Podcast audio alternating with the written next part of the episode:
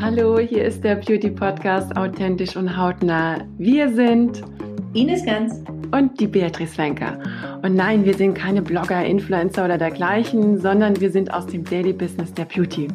Die Ines ist nämlich eine freie Produkt- und Markenentwicklerin für bekannte und echt richtig coole, renommierte Beauty Brands und das schon seit über 20 Jahren.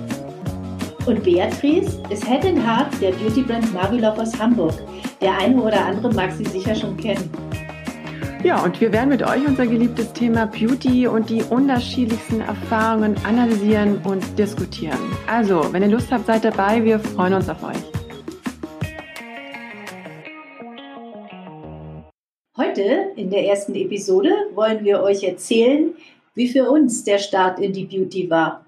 Bea, wie war es denn für dich? Wo hast denn du mal angefangen? Wo habe ich angefangen? Also eigentlich fing bei mir alles über den Tanz an. Ja, ich ähm, wusste eigentlich mit vier Jahren, dass ich Tänzerin werden möchte. Und äh, ja, mit neun Jahren habe ich dann das Ganze professionell angefangen, hatte Glück gehabt, dass ich eine wunderbare Ballettlehrerin hatte damals in meiner privaten Ballettschule, die mich gefördert hat. Und ja, und so ging es dann weiter in professionelle Ballettschulen, wo halt auch tatsächlich nur Kinder Jungs und Mädels hinkommen, die einfach auch die Gabe, das Talent dafür haben und auch die körperlichen Voraussetzungen. Ja, und so bin ich dann letztendlich mit meiner professionellen Ausbildung am Konservatorium in Wien gelandet, dann an der staatlichen Hochschule für Mannheim, also der staatlichen Hochschule für Musik und Darstellende Kunst in Mannheim. Meine Güte, mein Gott, das muss man ja auswendig lernen. Aber echt du. Und äh, zuletzt hatte ich dann meinen Schliff bekommen in der Rutra bei Maurice Béjart in Lausanne. Oh, oh. Jo. Das ist natürlich großes Kino. Ja, das war es auch. Das war auch für mich tatsächlich wie so ein Ritterschlag, weil da hinzukommen und aufgenommen zu werden, das, das ist eigentlich fast hier unmöglich. Also wir machen ja tatsächlich jährlich, ich weiß nicht wie viele hunderte Mädels und Jungs Aufnahmeprüfungen international und es werden echt nur wenige genommen. Und äh, von daher war das für mich natürlich was Besonderes, da nochmal so den letzten Schliff zu bekommen, weil du unwahrscheinlich viel lernst äh, in, in deiner ja, Schule. Ja. Und vor allen Dingen, wenn ihr ja auch mit der Company irgendwie zusammen seid, oder? Richtig, genau. Wir haben mit der Company uns die Räumlichkeiten geteilt, also die Ballettsäle und ähm, auch die Kantine und alles und Physio. Also das war alles so in einem Haus. Das war so ein ganz moderner Komplex und ganz mhm. hohe Ballettsäle. Traumhaft, wirklich sehr, sehr schön architektonisch. Ja. Und äh, ja, und manchmal waren die halt nicht da, weil sie auf Tour waren. In der Weltgeschichte, die Company, also hatten wir dann alles für uns, wir, wir ähm, leben. Und das war ganz schön. Also wir haben natürlich unwahrscheinlich viele unterschiedliche Lehrer immer gehabt, die auch so phasenweise da kamen, daherkamen, sei es jetzt von Amerika, sei es jetzt von Kanada oder von Frankreich nochmal. Also wirklich die, die besten Lehrer, die man sich einfach nur wünschen kann, sei es jetzt im klassischen Bereich oder modern oder Repertoire, was du halt alles lernst ähm, als Tänzer und wissen musst und auch durchgemacht hast haben solltest. Äh, wir hatten sogar Kampfsport, Kendo, glaubst Echt? du das? Na, das kann ja. ich mir gar nicht vorstellen. Das Doch, war, das war seine Art von äh, Ausbildung, ja? Also er war ja ein sehr spezieller Typ, Maurice Bichard. Ja, war auch. Wir hatten äh, unter anderem auch Circus, also ähm, akrobatisches Training, mhm. was für mich leider relativ früh zu Ende war, weil ich nämlich vom Seil gefallen bin, aus wie viel Meter Höhe und mir den Fuß verstaucht habe. Aber ich habe echt nochmal Glück gehabt. Das hat sich dann ein paar Wochen wieder mhm. gesundet und dann konnte ich weiter trainieren. Aber für mich war die Messe gelesen mit diesem ganzen akrobatischen Kram. Aber wer Maurice Béjart kennt und seine, mhm. sein Repertoire weiß natürlich, wie umfangreich ja. er seine Choreografien gestaltet. Sei es jetzt, wir hatten auch Gesangsunterricht, wir hatten Schauspiel. Also alles in einem. Es war, war toll. Und was ich besonders schön fand, war, dass einfach der Schwerpunkt nach wie vor immer aufs Tanzen lag. Aber du dennoch die Option hattest, andere Bereiche mit zu integrieren und mit zu lernen und zu, um dich auszutesten. Kann ich das überhaupt oder kann ich das nicht? Liegt mir das? Ne? Toll, ja. Ähm, ja, also super das war ganz Spektrum, toll. Ja. Absolut. Ja. Ist natürlich wahnsinnig anstrengend. Es war die anstrengendste Zeit. Du bist halt jeden Tag, Samstag wie Sonntag im Training. Der einzige Tag, wo du frei hattest, war Montag. Da musstest du dann alles erledigen. Einkäufe, ja. Rechnungen bezahlen, Arztbesuche, whatever. Aber ich sag's, es war eine schöne Zeit. Es, ähm, ich kenne es nicht anders. Ich bin ja relativ früh weg von zu Hause und ähm, das hat mich schon ziemlich geprägt. dieses, diese ganze Phase mit, ähm, mit Lausanne und äh, Frankreich. Und äh, das hat mich nochmal reifen und erwachsen, wie sagt man, erwachsener werden lassen, würde ich sagen. In einer Zeit, ähm, wie alt warst du da? Da war ich zum Schluss, als ich dann zu Ende mit der Ausbildung war, 18. Naja. Ja, du fängst ja aber auch schon an, in der Zeit davor zum Vortanzen mhm. zu gehen. Ne? Also du weißt ja dann so, okay, die Zeit ist dann da vorbei. Du brauchst ein Engagement, weil du ja dann eigentlich fertig bist mit deiner ganzen Ausbildung. Die Tanzkarriere ist jetzt auch nicht unendlich. Leider nicht. Und ja, in der Zwischenzeit fing ich dann an fortzutanzen in sämtlichen Kompanien, halt hauptsächlich, die halt ein klassisches, modernes, neoklassisches Repertoire hatten. Ja.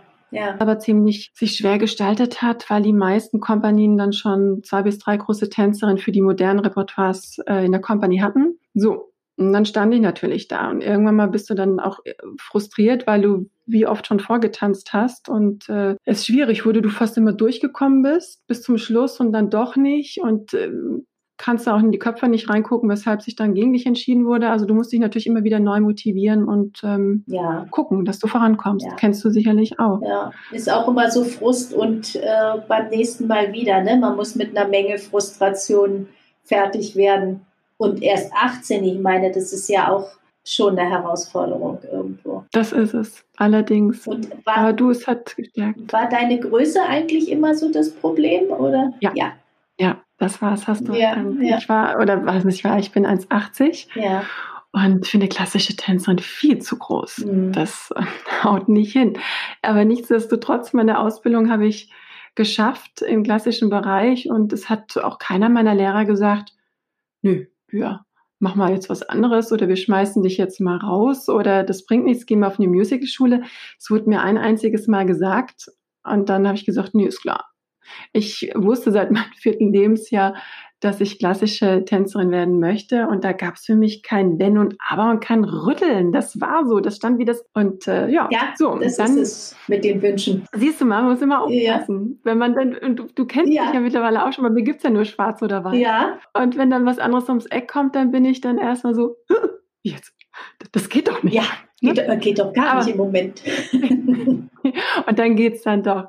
Aber lass mich dir weiter erzählen. Also ich bin dann, hab dann weiter vorgetanzt und äh, irgendwann mal hat man mir dann nahegelegt, Mensch, wieso machst du denn nicht Revue? Und das ist doch prädestiniert für deine Größe, da passt du perfekt rein und äh, mach das doch. Ähm, Friedrichstadtpalast oder Lido oder Moulin Rouge. Uh.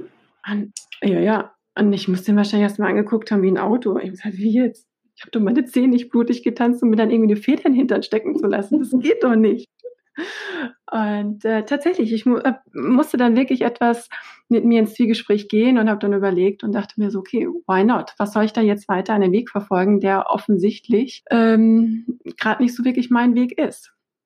Letztendlich musste ich natürlich auch Geld verdienen mhm. und ähm, die Ausbildung sollte sich ja auch irgendwo dann mal äh, rentieren. So, und äh, dann hatte ich mein erstes Forttanzen, meine Audition im Friedrichstadtpalast gehabt. Mhm. Bekam dann auch ein Engagement, aber habe mich dagegen entschieden, ja. was mir nicht gefallen hat. Ich fand die ganze Atmosphäre dort nicht so, ich habe mich nicht wohl gefühlt. Ich, ich mochte das irgendwie. Ja. Es, es, es war irgendwie nicht meins. Dann dachte ich mir, okay, Frau Wenker, wenn du sowas machst, Revue, dann machst du das richtig. Dann guck, ob du im Lido oder Moulin Rouge in Paris oder Paradis Latin oder wo auch immer einen Vortanztermin bekommst und dann probierst da. Mhm. Das habe ich dann auch getan, habe mich dann beworben äh, oder geguckt, wann, wann Auditions mhm. ausgeschrieben waren. Und das Lido hat sich relativ schnell gemeldet, habe dann dort ähm, vorgetanzt und habe dann dort einen Vertrag bekommen. Schön. Das war natürlich großartig. Ja. Das ist etwas ein Erfolgserlebnis, ist toll und, und, und vor allem dann noch in Paris. Und natürlich hatte ich da äh, mich dann schon mit dieser ganzen Szene auseinandergesetzt und fand das Crazy House auch wahnsinnig toll. Ja, es ist ja äh, ein sehr gemixtes ja, Publikum. Ne? Also es ist ja wirklich, ich habe mir immer Dinge ausgesucht, wo ich zu groß war, scheinbar. Und äh, weil die Mädels dort alle nur 1,73 sind, du hast eine kleine Bühne und die müssen natürlich alle so in einer Reihe sein. Und die ich Decke dann, so niedrig oder was? Ja, da stoßen ja. die 1, ich kann mich gar nicht mehr erinnern, wie das da Doch. war. Aber da stoßen dann die 1,80er schon oben an oder wie mit der Feder? Naja, so schlimm jetzt auch nicht, aber du musst ja gucken, der Zuschauerraum ist ja jetzt nicht groß wie im Lido. Ja. Da kannst du ja keine Menschenmassen reinführen. Und die Bühne ist auch relativ cozy, würde ich sagen. Das ist mhm. gemütlich. Und eine, was, also was ich ganz lustig fand, ich war dann irgendwann mal im Gott, Jahre später im Crazy Horse und habe dann eine ehemalige Mitschülerin von mir auf der Bühne gesehen. Da dachte ich mir, das gibt's doch nicht. Und die hat dann, die war auch kleiner, auch klassische Ausbildung, die hat dann dort getan. Ist ja witzig. Naja, also äh, das ist mir dann, ähm, dann gelungen, im Lido ein, ein Engagement zu bekommen. Vorab war ich dann nochmal in äh, Monte Carlo im Sporting Club. Oh. Und dort habe ich dann eine Zeit lang getanzt fürs Lido, weil da nämlich parallel ein Gastvertrag zur Verfügung stand für ähm, Tänzer, die jetzt gerade nicht aktiv im Lido sind, die dann später dann nach diesem Gastvertrag anfangen. Ja, und äh, das war dann eine sehr ja, erfahrungsreiche Zeit und eine sehr lustige mhm. Zeit. Wir haben wahnsinnig viel erlebt. Ähm, ich möchte gar nicht hier aus dem Nähkästchen plaudern. Du würdest erröten. Aber es war geil. Glaube ich. Ich, also, ich würde die Zeit wieder zurückdrehen, ich sag's dir. Äh, ja, aber weißt du, alles hat sein, seine Zeit und ich habe dann halt auch gemerkt, dass die Nachtarbeit nicht so wirklich mein Thema ist. Ich ziehe mich darunter zu leiden habe, weil ich habe ja doch einen starken Biorhythmus. Ich gehe um 10 ins Bett, stehe um 7 Uhr auf und das ist uh, natürlich dann nicht so das richtig. Ist gut. Job. Ach, du wirst 100 Jahre alt, das ist ja das Leben einer Schildkröte, hör mal, wenn das jeden Tag ja. so, ja, ja, ja, ja, ja. Aber weißt du, ich bin ja da leider nicht so eine äh, Nachteule wie du, weil du bist ja da richtig, die macht das ja gar nichts aus. Naja, das, äh, das war auch schon früher mal besser, aber es wird langsam auch etwas schwieriger, um es mal ganz vorsichtig zu sagen. Also so leicht klopfe ich mir jetzt auch keine Nacht mehr um die Ohren. Naja gut, aber es gibt ja so gewisse, eine gewisse Genetik, die in einem verankert ist, wo man eher, sag ich mal, zum Nachtmenschen geeignet ist oder eher so, so ein Early Bird wie ich. Also deshalb. Also wenn ich es mir aussuchen kann, fängt mein Biorhythmus erst später an.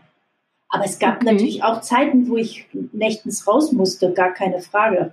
Klar. Ja. ja. Sag mal jetzt bei dir, wie war das denn bei dir? Du bist ja letztendlich auch ein Mensch, der aus der Kunstszene kommt. Maskenbilder, wie, wie, wie hat sich das mhm. denn bei dir gezeigt? Wann wusstest du, dass das dein Traumjob ist? Wie waren dann die Stationen? Ich meine, das ist ja echt ein hammermäßig geiler Job. Ich hätte mir immer gewünscht, dass ich geschminkt werde, speziell vom Lido, weil ich Ach Gott, ich fand das immer so anstrengend, mich selber zu schminken. Und es war immer so schön, wenn ich mich in die Hände einer Maskenbildnerin begeben habe. Es mhm. sitzte immer alles perfekt und die Wimpern waren da, wo sie sein sollten. Bei mir waren die nie da, wo sie sein sollten. ja, gut, aber, das erzähl mal. aber Tänzer schminken sich in der Regel eigentlich gerne selber. Ich finde, bei Tänzern die Hand anzulegen ist ganz schwer, weil da jeder seinen wirklich über Jahrzehnte gelernten Strich hat. Das hat man immer gesehen, mhm. wenn es große Make-ups gab, dass da Tänzer Tänzer wirklich ganz präzise und exakt wissen, wo sie was, was machen müssen. Mhm. Und das mhm. haben die einfach drauf. Ja, weil du gerade gefragt hast, wie fing das denn bei mir an? Ich wusste nicht so früh wie du, dass ich Maskenbildner werden will. Also mit vier ist mir das nicht eingefallen. Da fand ich noch alle anderen Sachen toll, die man so machen möchte. Von, ja, keine Ahnung, was mir da sonst noch so einfällt. Äh, so zum Schluss der Schule, also wo es dann so kurz vors Abitur ging, da wusste ich schon, dass ich das wollte. Und also, dass ich einen künstlerischen Beruf machen wollte, wusste ich da auch schon im Letteverein beworben für Modedesign. Ui. Ja, wenn man da hingeht, muss man auch ein bisschen vorbereitet sein. Das war jetzt nur nicht mein Talent, vorbereitet zu sein. Habe ich dann gemerkt, als ich da war. War aber ganz nett und interessant. Aber damals war ich zu wild für sowas. Und Maskenbildner war halt, glaube ich, auch schon mehr mein Wunsch. Nur war es in Berlin-West, sage ich jetzt mal. Zu der Zeit war ja Berlin-West noch ein Ein sozusagen. Da hatten wir, glaube ich, genau zwei oder drei Stellen in dem Bereich Maskenbildnerei und es war ja fast aus. Äh, mussten wir damals noch eine Friseurausbildung machen. Das war halt zwingend, was man ja heute nicht mehr muss. Heute kann man in die Schule gehen und so weiter als Bildung ankommen. Aber entschuldige, dass ich dir ins Wort falle. Ich finde das aber auch richtig, weil ich das selber auch immer wieder gemerkt habe, wenn ich geschminkt wurde für irgendwelche Fotoproduktionen. Du hast es gesehen und dann auch im Kopf bemerkt, wenn da, sage ich mal, eine Person einen ähm, eine, eine, eine Friseurausbildung gehabt hat. Ja, natürlich. Weil die ganz anders damit umgehen. Klar, weil du, du weil du das ja auch alles lernen musst, sage ich mal. Und hinten dran kriegst du noch ein super Diplom. Und als ausgebildeter Friseur war es mir dann doch ein bisschen fad, weil das war zu wenig für meinen Teil künstlerischer Freiheit. Und zu der Zeit habe ich aber auch schon für die Industrie gearbeitet. Da habe ich mich dann schon so für Marken wie Chanel und Christian Dior mal interessiert und da auch, auch, schon meine Erfahrungen gesammelt. Habe dann da noch eine Kosmetikausbildung zwischengeschoben, weil das klappt dann auch noch so nebenbei und hatte das Glück, ein Volontariat machen zu können. Ja, lange Rede, gar keinen Sinn. Und dann bin ich denen in der Deutschen Oper natürlich auch immer mal mit meiner Anwesenheit noch auf die Nerven gegangen. Habe dann das Schreiben bekommen, dass ich dort meine Ausbildung zum Maskenbildner machen kann. War völlig shocking und musste mir erst mal hinsetzen der, auf der Treppe bei mir im ja. Flur. Ja, dann muss ich mal ein bisschen weinen, weil ich mich so gefreut habe. Oh, ja. süß, glaube ich. Ja, man hat ja so Highlights im Leben, ne? wo du so denkst, wenn mhm. du jetzt mal irgendwann in deinem Lehnstuhl sitzt, so vor dich herschaukelst und sagst, was war denn nun mal richtig klasse in diesem Leben, dann muss ich sagen, also dieser Moment gehört zu denen, die ich wahrscheinlich nie vergessen werde, weil die einfach so großartig großartig war, dieses, dieser Augenblick, du hast etwas bekommen, wo es nur zwei Stellen gab und eine davon war meine. Großartig. Wahnsinn. Ja. Großartig. Ja, Toll. und dann hatte ich ja fast drei schöne Jahre äh, in der Deutschen Oper Berlin. Adresse, unglaublich. Ja, und habe natürlich auch viel gesehen, wie du es jetzt so erzählt hast. Äh, die, mhm. die ganzen Corps de Ballet und tolle Sänger, also egal ob jetzt Pavarotti oder José Carreras oder äh, Placido Domingo und so weiter. Also ich sage jetzt mal nur, die man so kennt, im, äh, im Fernsehen schon viel gezeigt wurden. Alle anderen sind auch großartig. Die darf man dann natürlich etwas näher kennenlernen und man hat dieses unglaubliche Glück, jeden Abend einer Vorstellung beizuwohnen und sei es nur auf der Bühnenseite, wofür andere Leute Geld ausgeben und da im schicken Anzug sitzen. Und dann konntest du alles im Sweatshirt genießen, denn Musik, mhm. Musik ist ja unbeschreiblich. Also das, was Menschen an Tönen hervorbringt und dieses also, ne? unglaubliche Gefühl, das kann man ja nur auf diese Nähe erleben. Das kriegt man ja über keine CD oder so übermittelt, wie du es da in Reinkultur halt hast. Aber es ist ja, finde ich, sowieso auch, also ich persönlich habe es auch mal mehr genossen, wenn wir jetzt mal nicht getanzt haben, aber wir im Theater waren, die Vorstellung oder Aufführung Backstage ja. zu genießen. Das ist eine ganz besondere Energie, die da einfach vorherrscht. Das kann man gar nicht vergleichen. Man ist so Teil eines Ganzen, Teil einer Familie, auch wenn man jetzt zum Tanzensemble gehört, aber es ist egal, wenn du dir dann irgendeine eine Oper anguckst. Ja, das ist so alles ein und dasselbe. Es ist so, so eine große Familie und es ist so unwahrscheinlich schön zuzugucken und das so auf sich wirken zu lassen und einfach irgendwo zu sitzen und dann die, die Garderoben und dann wie so, ne, die, die Zeit davor. Ja, Zeit davor dann, ist auch ne? toll. Das mhm. habe ich an Balletten auch immer geschätzt. Weißt du, wenn sich alle warm machen mussten und dann musste hinten noch eine Nadel reinschieben und da passt es nicht und hinten sitzt es nicht. Es gibt auch so eine ganz spezielle Mischung, finde ich, die es nur hinter der Bühne gibt. Das ist diese Mischung aus Staub. Dann gibt es so ein ganz flurriges Gefühl, wenn das jetzt losgeht, die Aufregung, die da drin steckt ich sage mal, dieses leise Geschehen von Leuten, die so hinter der Bühne arbeiten. Das ist wie, ja, wie Autoverkehr kannst du fast sagen. Jeder weiß, wo er hin muss, jeder weiß, was er macht. Und daneben dir läuft ein riesen Spektakel oder eine riesen Aufführung, wo man gar nicht glauben kann, dass man Teil davon ist. So, das Mhm. Lernt man aber auch erst schätzen später. Mir ist es dann auch in den nächsten Engagements sozusagen, nach Berlin kam ja dann Hamburg und dann kam auch Musical, also Phantom und dann kam wieder Schauspiel und so. Und dann kam München und wieder Staatsoper und immer dieser Wechsel zwischen Schauspiel, Theater, dann eben auch mal Fernsehen. Ich habe ja auch viel Fernsehen beim NDR gemacht oder beim Bayerischen Rundfunk. Und diese, dieser Wechsel immer, du fängst wieder an, die Bühne zu schätzen, weil es dieses, diese mhm, besondere Stimmung ist ist. Das kennst du bestimmt auch. Mhm, total. Es ist so wahrhaftig. Es ist so authentisch. Ja, ja so war es immer schon. Da wurde jetzt nicht großmächtig irgendwie optimiert, gut, vielleicht an technischen Equipment, an, an, an Licht oder an, an der Ton oder was auch immer. Aber im Grunde genommen die Bühne und Backstage und der Vorhang und alles, was da drum gehört, die Kabinen, also die ähm, Garderoben. Na, nicht die mhm. Kabinen, Garderoben, danke. Das, das war alles da. Das ist so, ich kann das total nachvollziehen, was du da gerade beschreibst. Das fühlt sich so nach Hause kommen an. Das ist äh, ja, ja, ja, das kennt das man. Anderes. Das kennt man, wenn man es mhm. gemacht hat. Und jedes, ja, jeder ja. Bereich hat eben seine besondere Art. Also ich habe auch die, die Zeiten mit Fernsehen und Werbung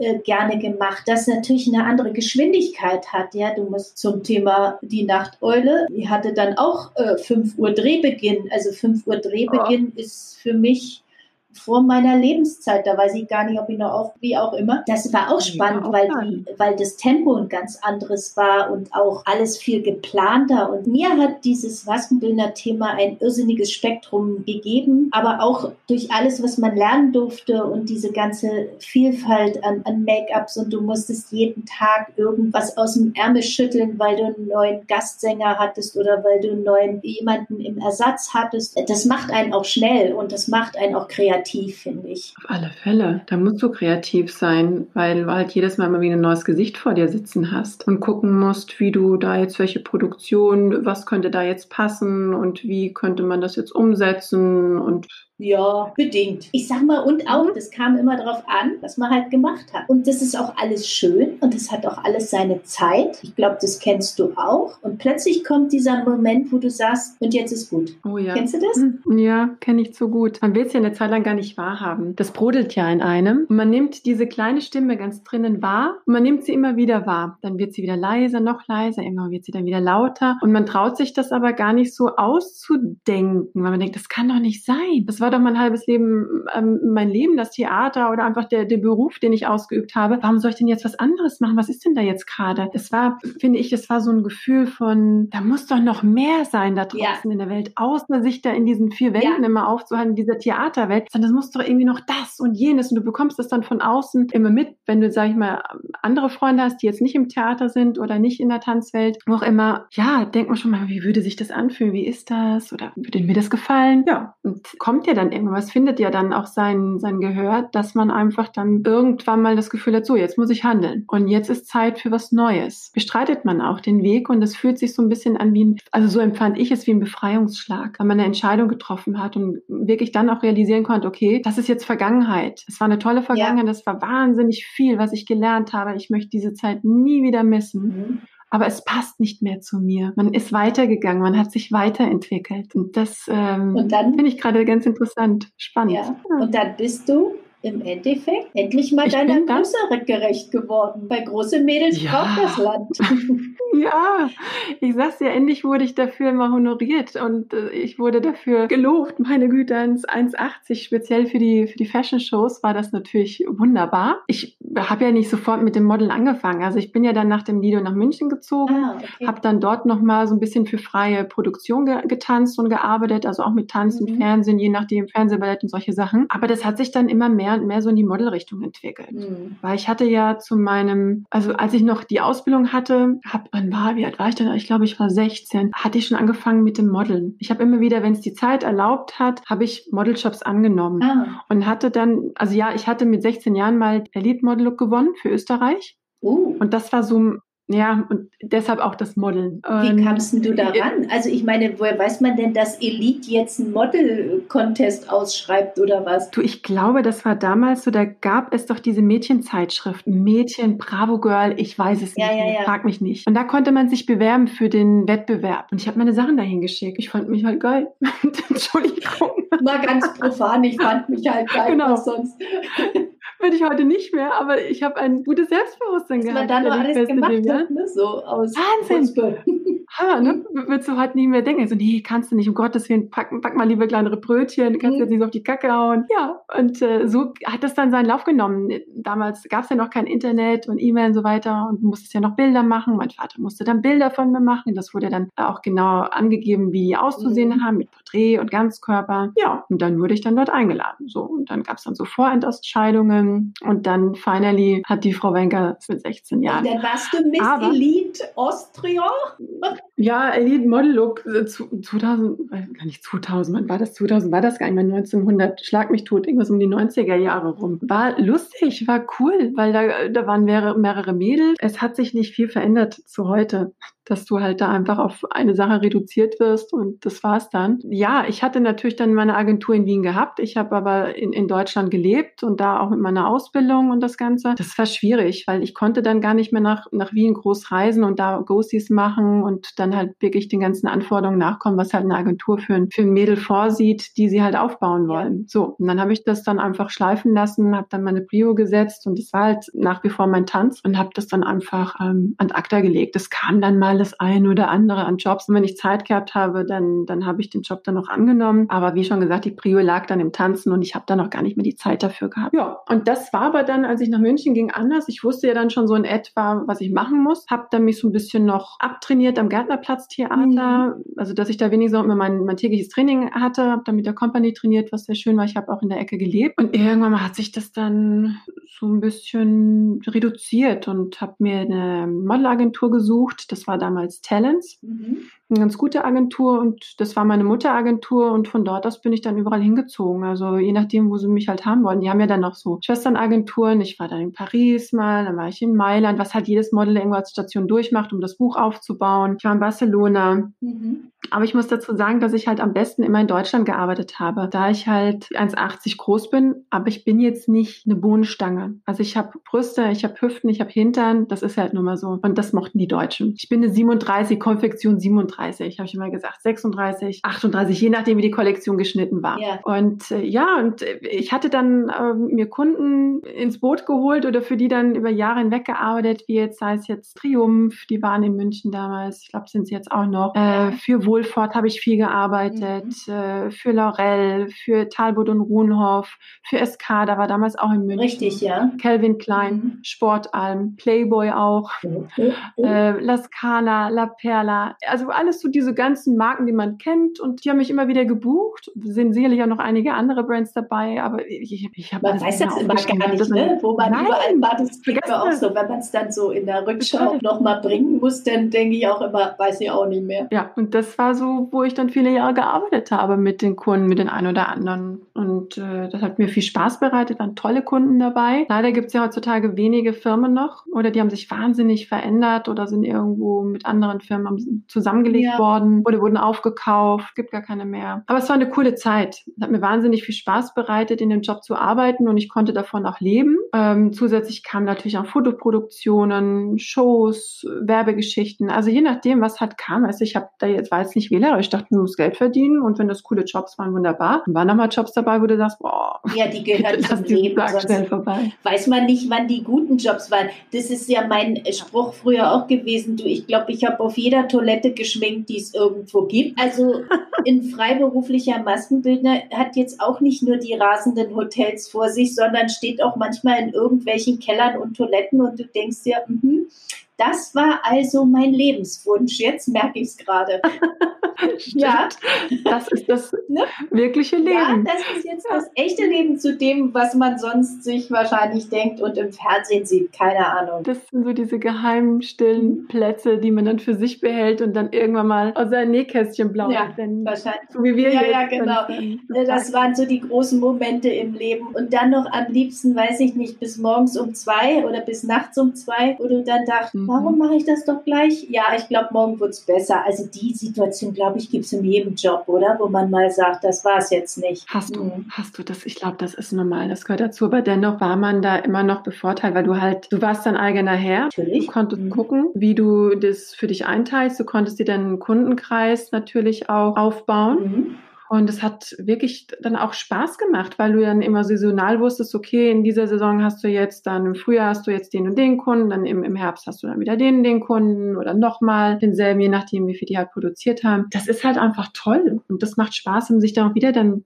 sieht und man auch eine gewisse Loyalität seiner Kunden entgegengebracht bekommt. Das fand ich immer toll und ja, aber wie auch das hat oder diese Zeit ihre Beschränkung gehabt, ne? weil irgendwann mal denkst du dann auch so, will ich ewig auf äh, Toiletten oder oder hier und da schminken oder will ich ewig dort und da hinfliegen und ständig aus dem Koffer leben. Ich glaube, das ist halt, man geht ja dann immer wieder weiter und weiter. Ich meine, wie war das denn bei dir? Wann war denn bei dir dann so der, der, der final Step, wo du gesagt hast, so, jetzt ist mal gut mit Schminken. Was ist denn da noch bei dir dazu? Naja, ich habe ja auch noch einige äh, Länder und einige ähm, Städte gemacht. Also wie gesagt, die, die Hamburger Geschichte, dann ging es ja runter in den Süden nach München, weil eben dieses Angebot von der Staatsoper kam, was man ja auch gar nicht ausschlagen kann. Also das wäre ja auch nichts gewesen. Und München war bei mir so, dass ich gedacht habe, das schaffe ich hier nicht, das ist nicht so meins. A, hatte ich unglaubliche Schwierigkeiten mit der Sprache. Äh, kann man sich vielleicht gar nicht vorstellen. Ach, aber ich hatte mal die ersten vier Wochen auch mit jemandem zu tun, der wirklich allerbestes Bayerisch sprach und ich stand jeden, jeden Abend im Dunkeln und kann mich noch erinnern, dass ich mit dem Wort Heuer nichts anfangen konnte, weil ich das nicht kannte. Und immer wenn mhm. der Heuer sagte, habe ich gedacht, was könnte Heuer sein? Und habe das mit ja. jetzt übersetzt. Damit hat der Text immer bei mir nicht gepasst. Also ich weiß, dass, dass die ersten Wochen echt schwierig waren. Und ich hatte dann im, innerhalb des ersten Jahres schon so meine Fühler gen rum ausgestreckt, weil da gab es noch, äh, noch ein Opernhaus, so nach dem Motto, wo ich noch mal einen Haken dran machen wollte. Das ist dann aus irgendwelchen Gründen zwar nicht mehr geschehen, aber ich habe dann schon so eine gute Mischung gehabt. Also ich hatte dann schon Oper und ich hatte auch schon wieder Fernsehen, wo man viele unterschiedliche Dinge machen konnte. Dann kamen die Salzburger Festspiele dazu. Dann bin ich für die noch mit einem deutschen Schauspiel nach Edinburgh gegangen und so. Also das waren schon wirklich super spannende Stationen und hat auch Spaß gemacht natürlich immer in dem Moment. Und dann kommt der Moment, wie du es gerade auch gesagt hast, wo du dann einen Dreh hast und völlig übermüdet bist wahrscheinlich auch und stehst dann nachts irgendwo mit der Puderquaste im Wald und denkst dir, warum mache ich das jetzt noch eigentlich? Jetzt hatte ich es gerade vergessen. Und dann beginnt dieser Prozess mhm. des Ablösens wieder, wo man sagt, möchte ich das Stimmt. jetzt machen? Seht mhm. mich noch da hier, wenn ich äh, 53 bin? Dann fängt man sich, glaube ich, so innerlich an zu trennen. Bei mhm. mir war dann das Tolle, dass die Firma MAC, also Make-up Art Cosmetics, damals den Sprung nach Deutschland macht. Und ich habe dann in der Industrie wieder angefangen und habe mit Mac mein stationäres Business wieder begonnen. Ein, eine Sache, wo man täglich hingeht und davon aber reichlich und hatte wirklich eine unglaublich tolle Zeit, weil man dort in den Anfängen irre Leute hatte. Also angefangen mhm. von den Gründern dieser Marke, diese ganzen crazy Make-up-Artists, sage ich jetzt mal, die sich da zusammengefunden haben und die ganze Geschichte Geschichte, die damals auch lief mit RuPaul. Also das, das war wirklich unglaublich spannend. Und das glaube ich dir. Wow. Ich meine, da bist du ja wirklich in den ganzen Anfangsschuhen dabei gewesen, wo Max sich hier in Deutschland ja, etabliert ja. hat. Dass, dass, du das hier so mit deinem Team natürlich und ja, in anderen Städten sind die natürlich dann auch, ja, denke ich mal. Also wir waren jetzt in Süddeutschland so die ersten und sind hier in eines über die Grenzen Deutschland hinaus bekanntes Warenhaus eingezogen. Und das, äh, das hat natürlich schon Spaß gemacht.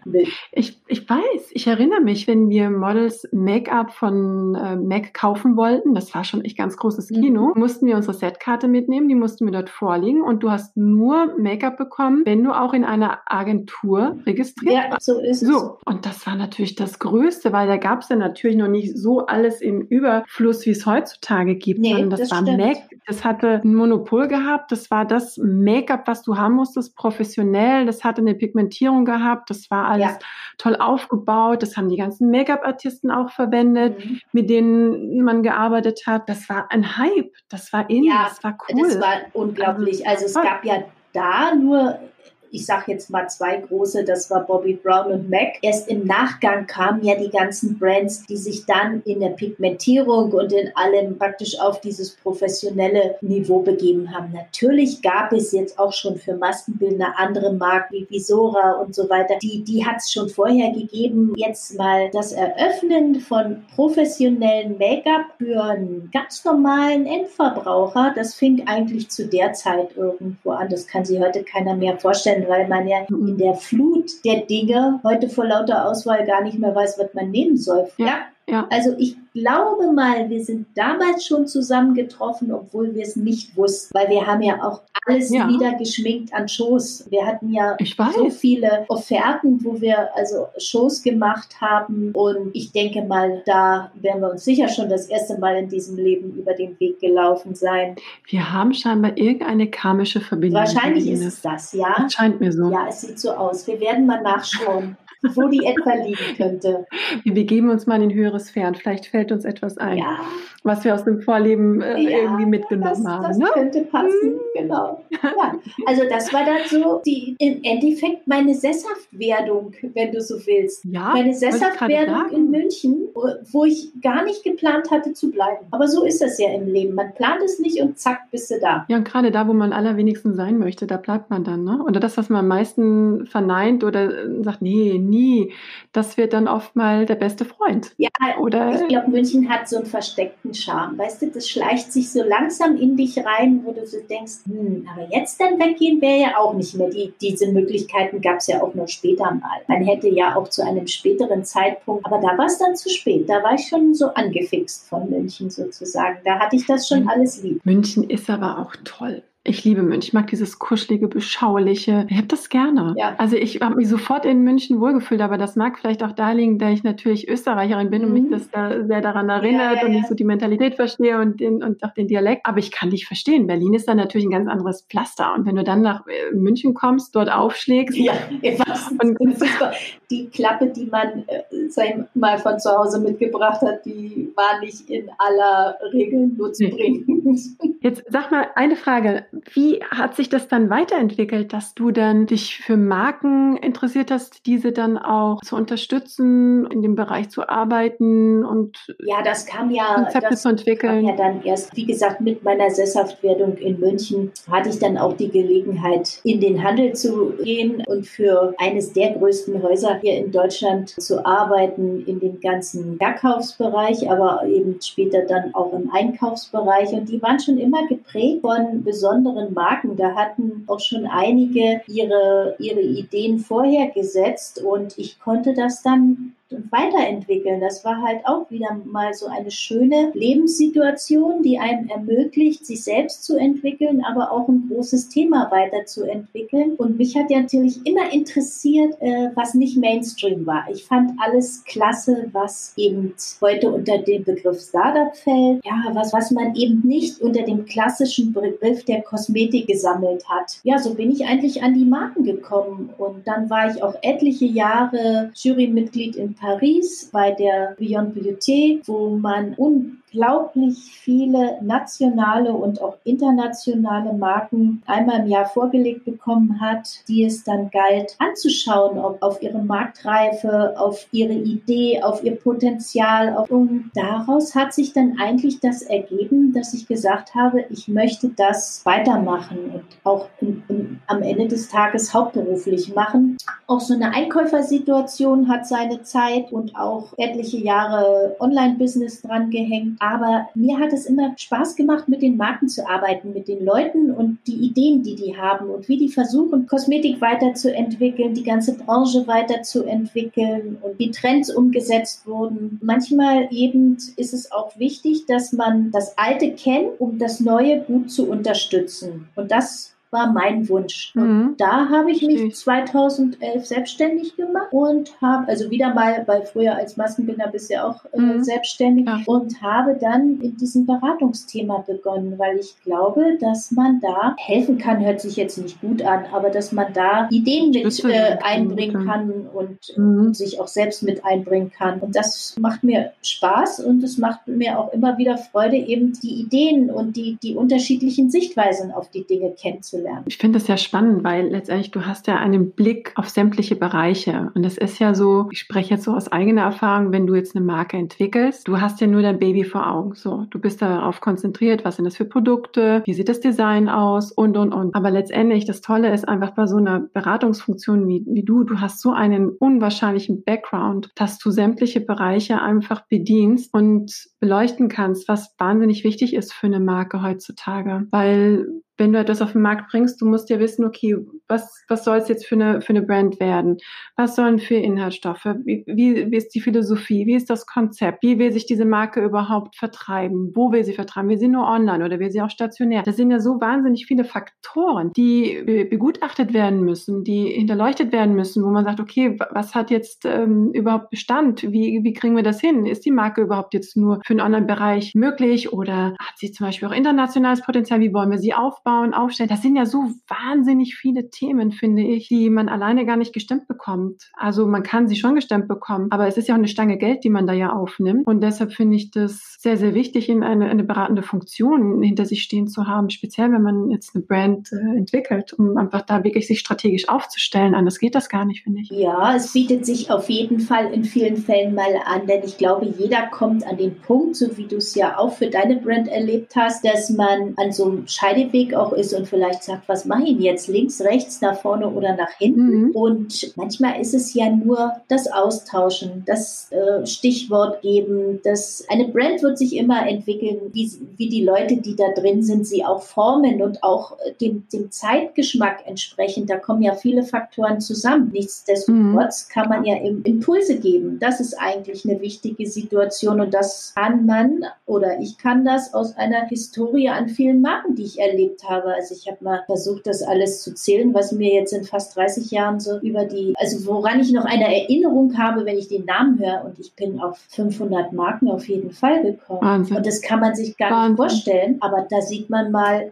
Ja, aber weißt du, was ich so toll finde? Du ich, ich, erinnere mich ja immer, wenn ich dir von einer Marke erzähle, die ich irgendwo gesehen habe, die vielleicht schon ein bisschen älter ist. Du kannst mir zu jeder Marke eine Geschichte erzählen. Das Geile ist, du kennst zum Teil auch die, die ehemaligen Eigentümer oder die, die Spirits, die diese Marke entwickelt haben. Ja, wer kann das heute? Ah, ja, ich ja, hänge ja. jedes Mal an deinen Lippen. Ich finde das, ja, ja hallo, da, 30 da Jahre. wenn du ein Buch schreiben würdest. Äh, die da nee, das mag sein, sicherlich. Das ist eine Passion natürlich auch. Ich liebe das, was ich mhm, mache, so wie du liebst was. Ich meine, jetzt mal umgekehrt gefragt, wieso Hast du denn am Endeffekt das Modelthema, das Tanzthema war klar, dass es endlich das Modelthema hätte länger gehen können, aber warum hast du es aufgegeben um praktisch deine eigene Brand Marilove zu entwickeln. Das kann ich dir sagen. War ähnlich wie bei dir. Auch da habe ich dann wiederum so eine innere Stimme gehabt, die dann gesagt hat, so die Zeit ist vorbei. Mhm. Und für mich, also mit, ich war 28, das weiß ich noch, und da hat dieser ganze Entwicklungsprozess stattgefunden, wo ich mir gedacht habe, so, du musst jetzt was Gescheites machen, weil du kannst nicht ewig modeln und du bist nicht ewig jung, weil irgendwann mal ist dieser ganze Bonus aufgebraucht ne? und meine Horrorvorstellung war,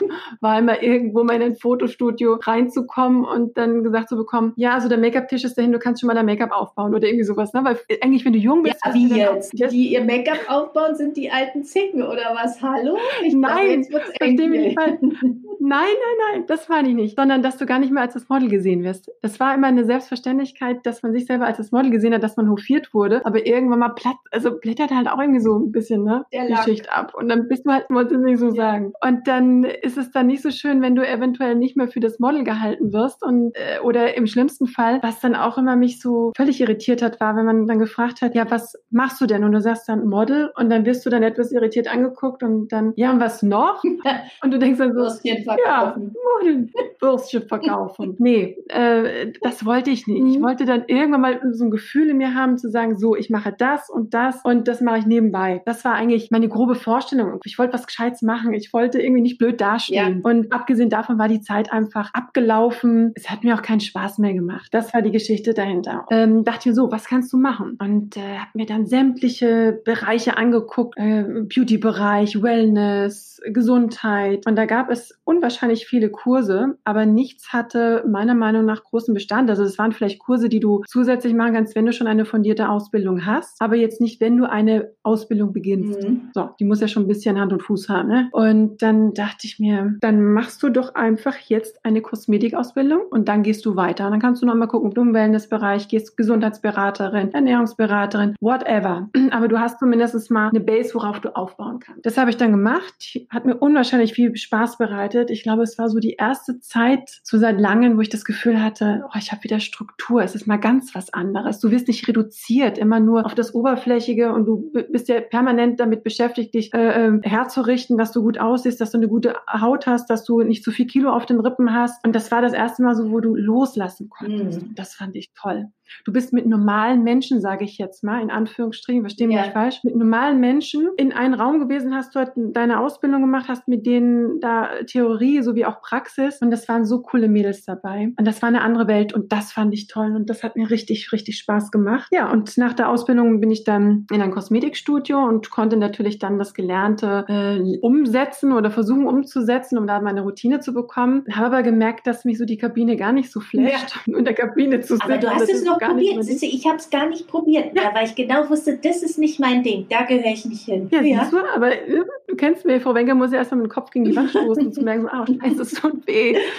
Ähm, ja, und dann wirst du ja mit den unterschiedlichsten Produkten in Verbindung gebracht. Da kommt dann da eine Vertreter, der hat das Produkt, das basiert auf Meereskollagen, der nächste auf, was ist ich, äh, Hyaluronsäure, der andere wieder auf irgendwelche Enzyme, whatever. Und das fand ich spannend. Und ich dachte mir, was sind das für geile Produkte, die hier da in den Regalen stehen? Das war ein ganz großartiges Kosmetikinstitut, wo ich starten durfte. Die hat wirklich die erlesensten und tollsten Brands gehabt, die man sich nur vorstellen kann. Mhm. So, also von daher hatte ich da sehr viel Glück und habe bemerkt, so, mh, hm, eigentlich finde ich das ganz cool. Was macht so ein Produkt überhaupt aus? Wie, wie entstehen denn so Texturen und überhaupt? Und hatte dann angefangen, mal so ein bisschen zu recherchieren, gesehen, dass man auch seine Kosmetik selber anrühren kann ah. und die und alles. Hast du selber gerührt, ja? ja? Zu Hause so ja, auf dem Herd und ja, oh, super. Ja, ja mh, das habe ich gemacht. Ich habe das wirklich wie so ein kleines äh, Sortiment habe ich mir zusammengestellt. Also was du da brauchst, du vorher feste Reagenzgläser, dann solche Spatel und dann solche Glasstäbchen und, und, und. Und da gab es dann auch mehrere kleine Rohstoffe, die du dann bestellen konntest und ein Buch hatte ich auch und so habe ich dann meine Creme zusammengerührt. So, das war's dann. Ich fand das megamäßig toll, habe mich gefühlt wie die Königin. Ich dachte mir, boah, meine eigene Creme, wie toll, wie schön. Hat sich super angefühlt, war aber nur bedingt haltbar, weil ja keine Konservierungsstoffe oder dergleichen drin waren. Und habe das dann einfach, weil so viel war, meinen Freunden und Familie weitergegeben. Und dann kamen die dann vereinzelt wieder zurück und sagten, Mensch, das ist toll, kannst du nicht noch mal wieder was rühren. Und ich habe mir da zu Beginn gar keine Gedanken gemacht. Ich dachte mir, die wollen nett zu dir sein. Ja, ne? ja. Aber dem war da nicht so. Ich habe dann wirklich so die Ernsthaftigkeit bemerkt, was dahinter steckt, hinter jedem Einzelnen. Und dann kam tatsächlich der Gedanke auf, so, hm, was wäre denn, wenn du es beruflich machst? Was, was müsstest du denn da überhaupt alles für äh,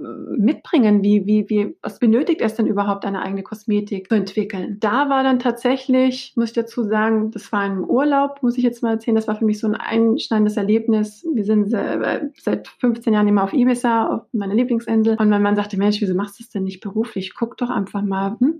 Und das war für mich dann so der final Step. Und das fand ich schön, dass mein, mein Mann mich da so beörtet hat und gesagt, komm, guck doch mal. Und das habe ich dann getan. Und äh, das war dann wirklich ein langer Weg, weil ich ja wirklich nicht wusste von den einzelnen Steps, wie man die verschiedenen Funktionen nennt. Also sag ich mal, wer, wie nennt man den Menschen, der die Rohstoffe entwickelt? Oh. Ja? Ah, wie, wo kriegst du deine Behältnisse her, wo du deine, deine Produkte abfüllst? Mhm. Wie funktioniert das? Das sind ja so, das kann man sich gar nicht vorstellen. Man sieht ja meistens nur das Produkt im Regal stehen, aber was das für unwahrscheinlich viele Steps dahinter stecken, ja, stimmt. das weiß keiner. Ja, und viele und so viel Arbeit. Ja. Richtig. Und Sicherheitsentscheidungen. Also du musst so viel berücksichtigen. Das war Wahnsinn. Und da bin ich tatsächlich an meinen ähm, Aufgaben gewachsen. Und das ist mir tatsächlich dann auch, glaube ich, ganz gut gelungen. Ich habe mir dann überlegt, was findest du immer schon oder fandest du immer schon toll an Produkten? Und für mich waren Serien immer, immer, immer auch schon früher, als ich noch aktiv war als Tänzerin und auch als Model, wahnsinnig tolle Elixiere und Vitaminbomben. Ja,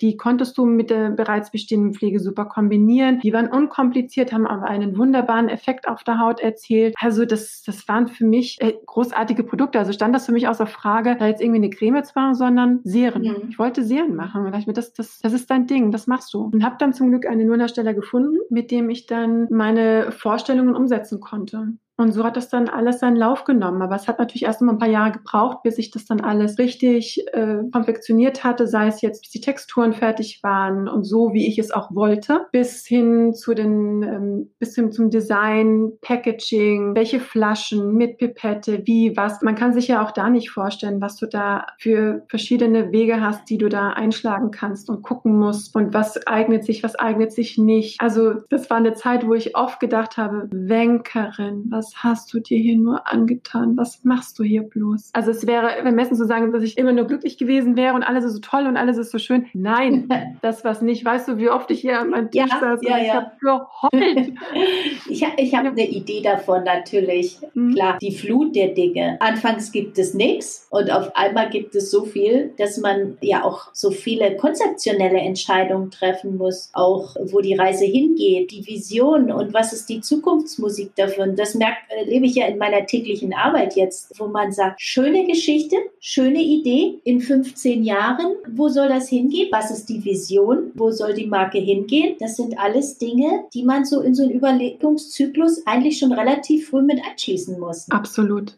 Absolut, aber ich sag dir, ich habe damals einfach nur gemacht. Ich bin meinen Impulsen mhm. gefolgt. Ich bin ja so ein Bauchmensch. Und ich muss dazu sagen, ich weiß nicht, vielleicht war da irgendwo auch so eine leichte göttliche Fügung oder irgend sowas, was mich da so geleitet hat, weil ich immer sehr viel aus meinem Bauch raus entschieden habe. Also wenn ich es nicht richtig angefühlt habe, dann habe ich es auch gelassen und bin damit ganz gut gefahren. Ich hatte tatsächlich auch viel Glück gehabt, dass ich immer wiederum den einen oder anderen Menschen dann plötzlich zum richtigen Zeitpunkt begegnet bin, der mir da wiederum vielleicht bei dem einen oder anderen Thema behilflich mhm. war. Und ich muss aber auch dazu sagen, ohne meinem einem Lohnhersteller wäre das alles nicht möglich gewesen, weil man muss sich vorstellen, du, also zumindest damals war es so, du konntest nur in richtig großen Mengen produzieren. Und wenn du so klein bist, kannst du erstmal gar nicht in solchen Riesenmengen produzieren. Und mein Lohnhersteller hat mir tatsächlich die Möglichkeit gegeben, also ich glaube an ihr Projekt, ich finde das großartig, wir setzen das gemeinsam durch. Das fand ich toll, weil ich hatte zuvor schon mal auch einen, einen Fehlgriff gehabt mit einem Lohnhersteller, das geht jetzt in die Binsen, das, das wird nichts mehr, weil ich finde keinen mehr, weil es wirklich schwer war, einen zu finden, der in kleinen Mengen produziert was ja heute auch gang und gäbe ist. Ist ja nicht mehr so. Heute kriegst du ja alles irgendwie so mittelmäßig, sag ich mal, nicht mehr in so riesen Mengen produziert.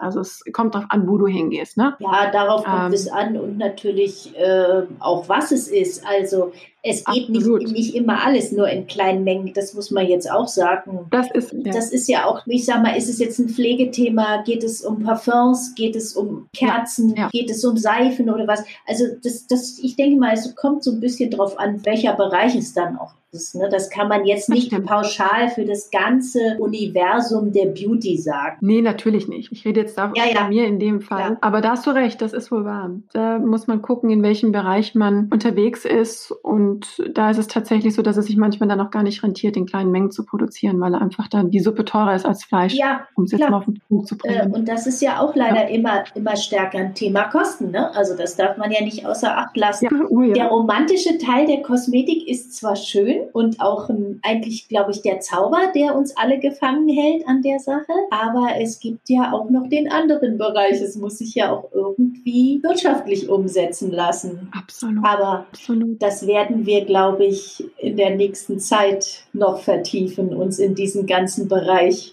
da die ganzen Möglichkeiten und Themen sind und interessanten Gebiete, Zukunftsthemen und Trendthemen. Mhm, das werden wir. Bleibt spannend. Das bleibt Meine Güte, wir könnten, glaube ich, noch stundenlang weiterreden. Ja. Und ich fand das echt wahnsinnig interessant. Vielleicht haben wir den einen oder anderen Zuhörer, der dann noch Fragen hat oder sagt, Mensch, wie war das denn damals? Oder möchte da vielleicht noch das eine oder andere wissen? Dann gerne, lieber Zuhörer. Wir beantworten jegliche Frage. Ich würde mal sagen, dass wir wunderbare Themen bei uns auf der Liste haben, die wir besprechen werden. War jetzt für uns so ein kleiner, eine kleine große Intro, so dass man sich einen ja, Eindruck ja, von ja. uns verleihen kann. Wer ist das? Wer Leben sind die? Mit, ja. Ich glaube, das war jetzt wirklich heruntergefahren. Dein Leben, mein Leben. Ich glaube, wir könnten, wenn es nach dem geht, noch stundenlang weiter. Aber das sprengt hier den Rahmen. Und von daher. Die 24 Stunden exklusiv. Serie. Schalten Sie an, bleiben Sie dran, schlafen Sie zwischendurch ein bisschen und kommen Sie einfach wieder dazu, denn Sie werden immer wieder in spannende Themen eingeführt. So in dem Stil. Stimmt. Du, wäre vielleicht auch noch eine Möglichkeit, worüber wir nachdenken genau. sollten. Kommt auf die Liste, Frau. Jo, das machen wir. Super. Ja, ganz lieben Dank fürs Zuhören. Vielen, vielen Dank, liebe Ine, für dieses schöne. Gespräch. Die Freude war ganz auf meiner Seite. Dann, ja, hören wir wieder beim nächsten Mal. Ja, Bis dahin. Einen schönen Tag, schönen Abend, je nachdem, zu welcher Tageszeit die lieben Zuhörer uns Guten angehört Morgen. genau. So, jetzt aber. Also, meine Lieben, haut rein, bleibt gesund, bleibt authentisch und bis ganz bald. Servus. So, das war Authentisch und Hautnah, der Beauty Podcast. Danke fürs Zuhören und bis zum nächsten Mal. Bleibt authentisch.